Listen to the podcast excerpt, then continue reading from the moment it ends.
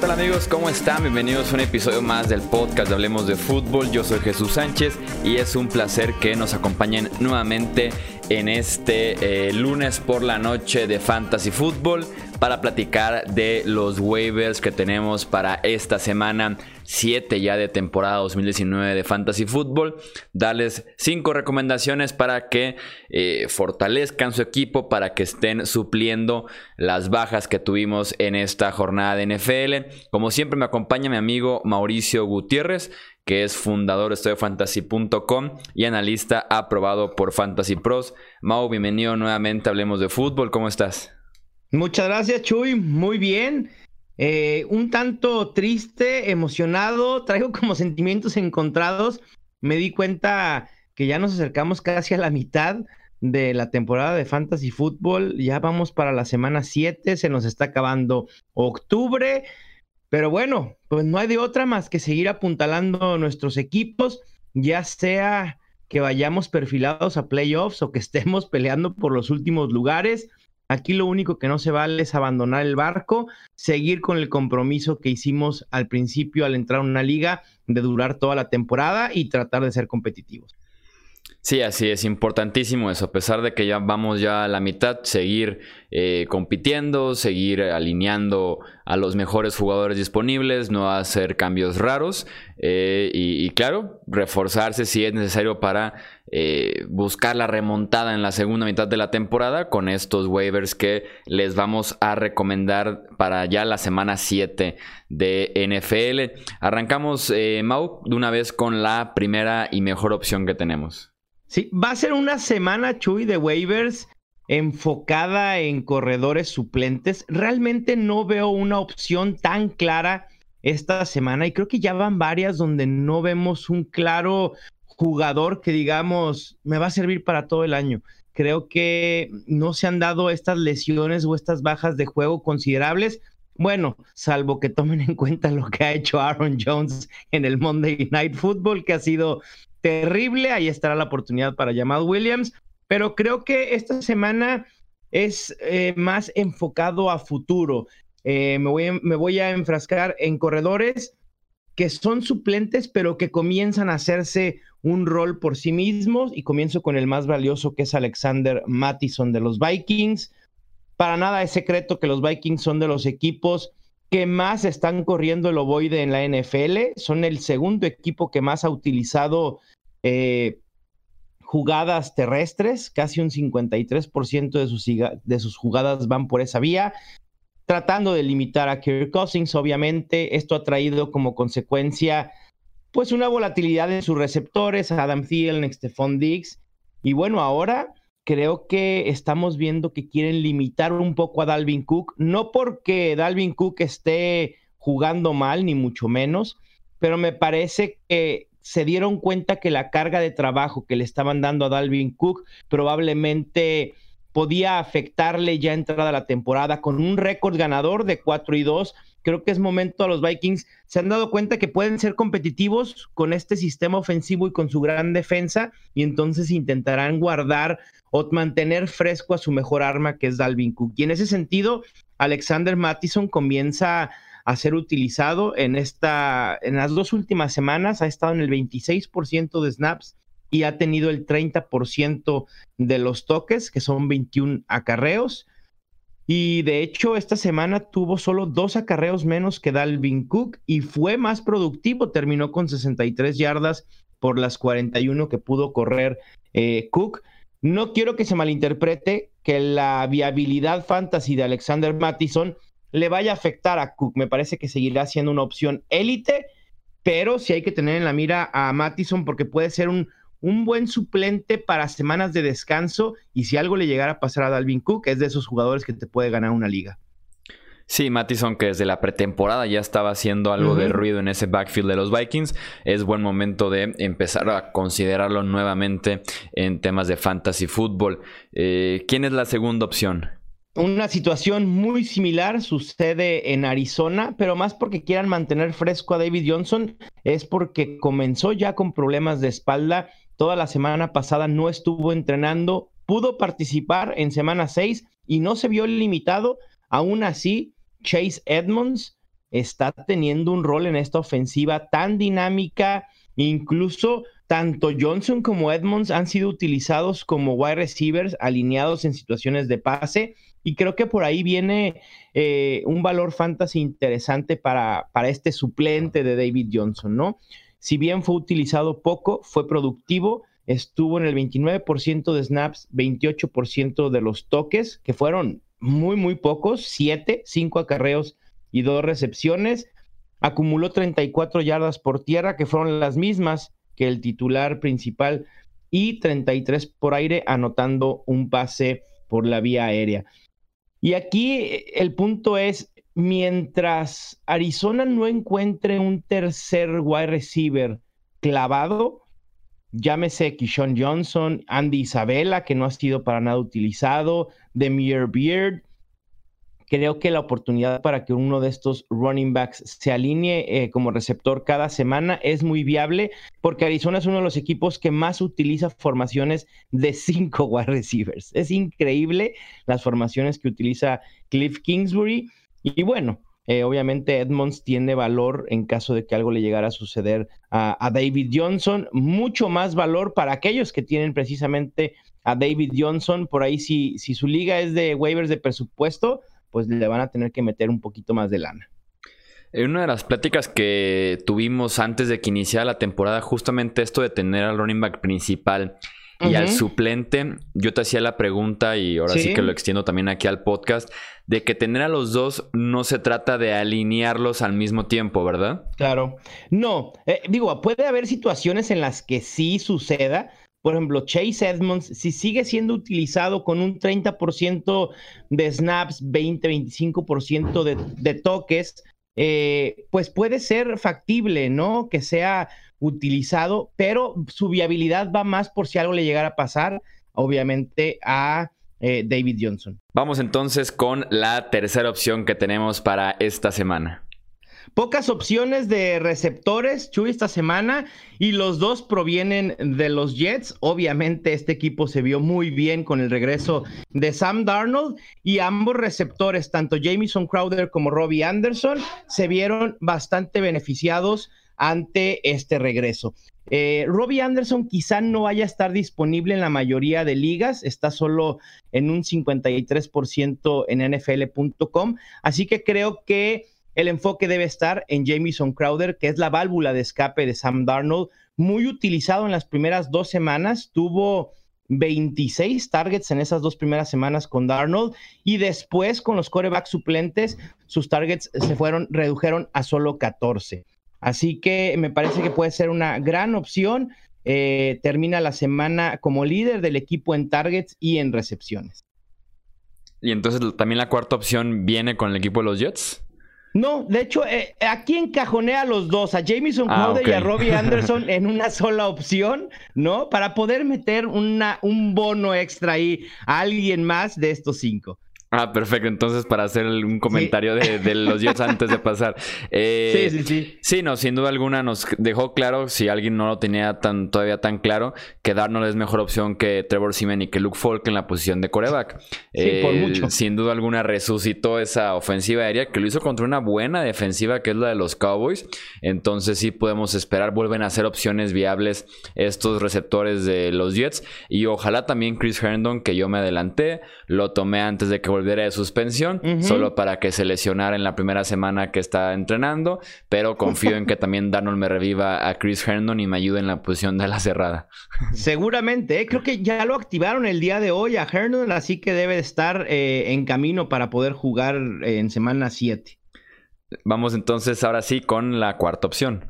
Ya aquí estamos hablando de opciones mucho más especulativas que quizá ni siquiera se vayan a convertir en algo viable en fantasy fútbol, pero que merecen la pena mencionar. Los Dolphins están haciendo experimentos por todos lados.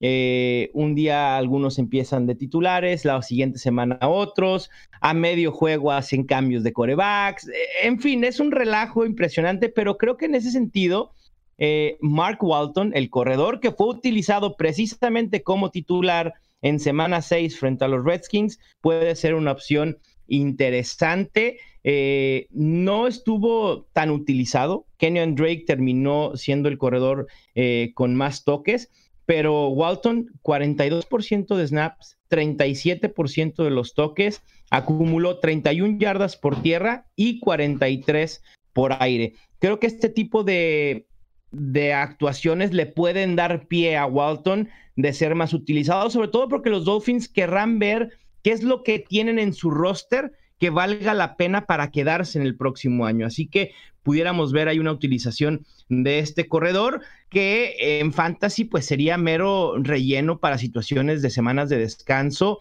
o situaciones muy críticas con lesiones. Sí, oficialmente desplazado Kellen Village por el bien de eh, los aficionados eh, que nos picábamos los ojos cada vez que teníamos que ver ese corredor de Miami. parece que fue ayer, todavía recuerdo pretemporada, nos decían, es que Kellen Village se perfila para ser el titular indiscutible de este equipo. Y yo, eh, ¿cómo? ¿De verdad? Digo, y Kenny Drake sigue siendo subutilizado de manera criminal. Y creo que así seguirá, ¿eh? Porque Miami no tiene ninguna intención de darle un rol muy activo a Kenyan Drake. Creo que no tiene caso por la situación del equipo, así que también lo, veremos poco y, obviamente por eso mismo se abren las, las oportunidades para Walton, ¿no? Y ya para eh, cerrar, vamos con la quinta opción. Hablando de lesionados, ¿qué sucede con Todd Gurley? ¿Nos están diciendo la verdad los Rams, Chuy, o no? Creo que esta, creo que esta vez sí nos están diciendo la verdad sobre el muslo que se lesionó. Creo que esta vez sí están siendo sinceros y por lo que leí puede que se tarde una semanita más incluso. A ver, ¿un golpe en el muslo te hace perderte dos semanas? Digo, tiene que ser un golpe que, digo, no, y con lo bien que se vio, a quien seguramente vas a recomendar, yo creo que le dijeron a Gurley, tú tranquilo, eh, con paciencia, descansa, eh, rehabilitación, eh, doble sesión de rehabilitación, lo que quieras, tú tranquilo en tu... Bueno, la casa de Gurley no porque creo que corre peligro con los incendios de Los Ángeles, pero una suite en el hotel que tú quieras y tú tranquilo para que entre a quien vas a recomendar seguramente. Sí, por supuesto. El novato Darrell Henderson de los Rams me sorprendió la poca disponibilidad que tiene en NFL.com. Me parece que esto fue aunado al hype que hubo con él en pretemporada, 68% disponible solamente. Estuvo en el 32% de snaps, 39% de los toques, pero fue inmensamente más efectivo que Malcolm Brown. El novato Henderson promedió 6.5 yardas por acarreo, mientras que Brown 3.6 y en situaciones aéreas con dos targets, pocos, pero fue el único corredor que, fue buscado por Jared Goff. Así que vale la pena, hay que recordar eh, el background que trae este jugador. Los Rams suben por él en el draft en tercera ronda. Se especuló durante gran parte de la pretemporada que él sería el suplente fijo, o sea, o el que seguía en el depth chart de, de Todd Gurley. No fue así al iniciar la temporada. Malcolm Brown eh, le quitó ese rol, pero ahora ya se pudo mostrar y parece ser que los Rams pudieran estarlo utilizando mucho más. No, no haría sentido no hacerlo. Y en el tema de Todd Gurley, Chuy, por ahí leí, no sé si leí o escuché a Jay Glazer de Fox Sports diciendo que sí se trata de, de una situación del muslo, pero que como es en la misma pierna de la rodilla, pues obviamente cualquier lesión se magnifica porque afecta a la rodilla en la que sufre de artritis. Así que es un tema complicado. Yo, yo vuelvo a lo mismo, un tema de un golpe en el muslo y te vas dos semanas. Con, con el historial de mentiras que nos han dado los Rams acerca del estado de salud de Gurley, está complicado y a lo mejor no sucede nada ¿eh? y Darrell Henderson termina siendo eh, no un boss, pero alguien que no, no termina de cuajar pues en fantasy fútbol, ¿no? Pero, pero vale la pena tenerlo en la mira. Sí, un tema que por si era complicado, era un tema bastante escabroso este de Gurley, ahora incluso más con esta lesión. Yo leía, incluso esta tarde, eh, un punto de comparación, creo que nos va a servir la lesión de Amari Cooper. Creo que tiene algo sumamente parecido a lo de Todd Gurley, Cooper que recibe el golpe también eh, y sale del partido de los Cowboys. Veremos qué tanto se extiende tal vez la lesión de Cooper y la podemos comparar con la de Todd Gurley. Obviamente son diferentes eh, cuerpos, diferentes reacciones, seguramente diferentes rehabilitaciones, pero nos podría por lo menos servir por ahí punto de comparación eh, qué tanto tiempo se pierde el receptor de, de, los Cowboys con una lesión muy similar, pero sí, lo de Todd Gurley, lo de los Rams, qué relación tan complicada deben de eh, tener en estos momentos entre que salen a decir una cosa, entre que dicen otra ya en la organización, se han de sentir incómodos con ese contrato y usando a Gurley cinco veces por partido a veces. Sí, ha de ser algo bien complicado eso de Gurley y, los Rams. Porque además la ofensiva luce muy diferente a la del año pasado. Digo, lo de Jared Goff creo que no nos debería sorprender porque sí tuvo una conclusión de temporada eh, de muy bajo nivel. Hay que recordar que a partir de la semana 12 Jared Goff realmente no mostró pues mucho y, la temporada ha empezado en ese nivel. Pero en general Sean McVay creo que ha quedado a deber, ¿no? Con esta ofensiva que ha puesto en el terreno de juego en las primeras semanas de este 2019. Sí, que la línea de Los Ángeles también, se cayó por completo. Eh, de cinco titulares, dos se fueron, los reemplazos no han sido buenos y los que sí se quedaron también no han estado jugando al nivel que tenían la temporada anterior. Entonces, una serie de factores que sí ha sido decepcionante eh, los Rams en general en 2019 y en temas de, fantasy, la ofensiva, lo que nos ha estado produciendo, fuera tal vez de Cooper Cup que ha tenido semanas eh, excelentes en términos de, puntos. Eh, algunos jugadores en general, Mau, para ya poder descartar, para poder cortar de nuestros equipos y darle espacio a estos waivers.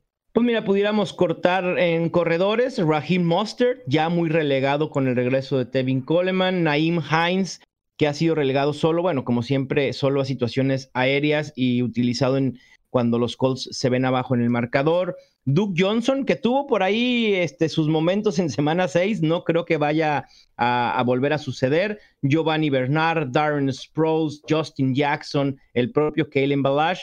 De receptores, pudiera mencionarles a Cole Beasley, hay gente que todavía está esperando en su roster el regreso de John Ross. No lo hagan, está por lo menos fuera siete semanas. Así que, eh, si bien les va, lo van a utilizar nuevamente por ahí de las finales de Fantasy Football. AJ Brown, Nelson Aguilar, Randall Cobb, Ted Ginn, cualquier receptor de Pittsburgh que no se llame Juju Smith Schuster. Y yo sé que a muchos les gustaría soltar a Juju, pero bueno, ni modo, te tienes que aguantar con lo que hay. Y, y el talento de Juju es, no, no permite eh, que sea soltable, ¿no? Y en tight ends, pues bueno, la baja de Will Disley, eh, casi confirmado que se pierde el resto de la temporada, Tyler Eifert, Jordan Reed y Mike Jesse. De alguna manera, ahorita que mencionas a Will Disley, em, ¿lo habremos salado el episodio pasado? que nos pusimos a, leer sus números de universidad, a leer sus números este año, diciendo. se quedó corto. Está a dos recepciones y a unas cuantas yardas de superar su carrera universitaria. Ahorita lo consigue en un par de jugadas y pasó esto. espero que no sea así, Chuy, porque de verdad tendríamos eh, gran poder de palabra para salvar a un jugador. Qué lástima de Will Disley, ¿no? Primero, aquella lesión de, del tendón patelar eh, que lo deja fuera por todo un año, una lesión muy complicada de, de regresar, luce muy bien y ahora el tendón de Aquiles. Sí, no, bastante triste para Seattle, que esa ofensiva de él y los equipos también. Lo que debería de hacer Will Disley es llamarle en estos momentos a Emmanuel Sanders y pedirle la recomendación del doctor que atendió a Emmanuel Sanders de esa misma lesión. Sí, eh, probablemente. Probablemente sí, debería hacer eso. La verdad es que no es nada mala idea. Sino porque qué bien se recuperó Manuel Sanders en cuestión de meses de esa misma lesión del tendón de Aquiles. Ahora sí que una lástima lo de Disley y también una lástima si lo tenían ustedes en eh, Fantasy Football. Eh, eso es todo por este episodio de waivers de la semana 7. Recuerden que si quieren más información pueden revisar el Twitter de Mauricio M. Gutiérrez NFL, así como su página de internet estadiofantasy.com. Mauricio, muchísimas gracias nuevamente por tu información, por tu análisis y nos escuchamos para hacer la previa final de semana. Claro que sí, Chuy, muchísimas gracias y nos escuchamos pronto. Eso es todo por este episodio Hablemos de Fútbol. Recuerden que nos pueden encontrar en Twitter, Facebook e Instagram, nuestro canal de YouTube, nuestra página de internet hablemosdefutbol.com. Yo soy Jesús Sánchez, me encuentran en Twitter como arroba Chuy Sánchez-bajo. Eso es todo por este episodio y nos escuchamos en el próximo. Hasta luego.